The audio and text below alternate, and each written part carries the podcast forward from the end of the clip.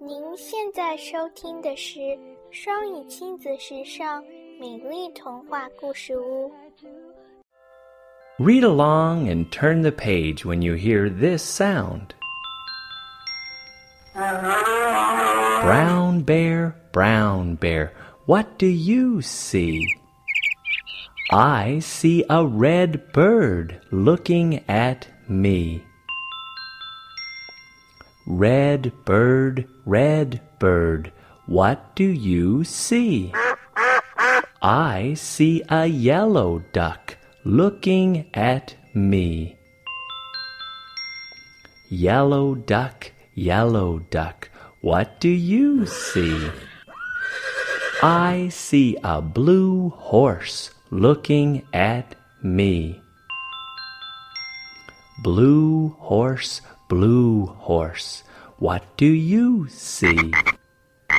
I see a green frog looking at me.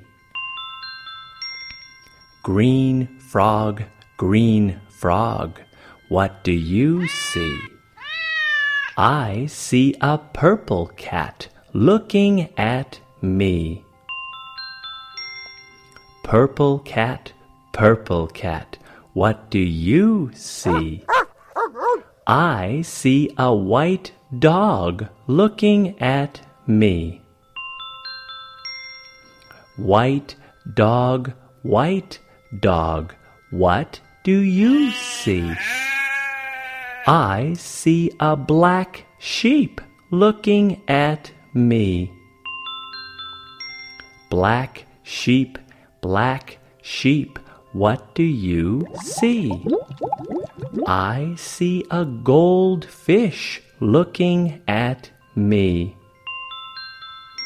Goldfish, goldfish, what do you see? I see a teacher looking at me.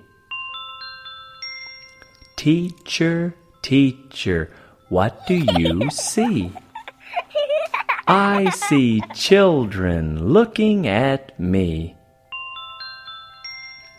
Children, children, what do you see? We see a brown bear, a red bird, a yellow duck, a blue horse, a green frog, a purple cat, a white dog, a black sheep, a goldfish, and a teacher looking at us.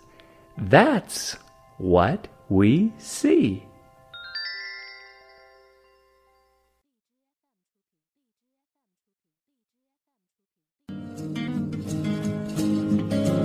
You are my sun. 感谢收听。 想收听更多中英文故事、童谣和每日朗读，请关注公众微信“双语亲子时尚圈”，也欢迎更多朋友参与和投稿。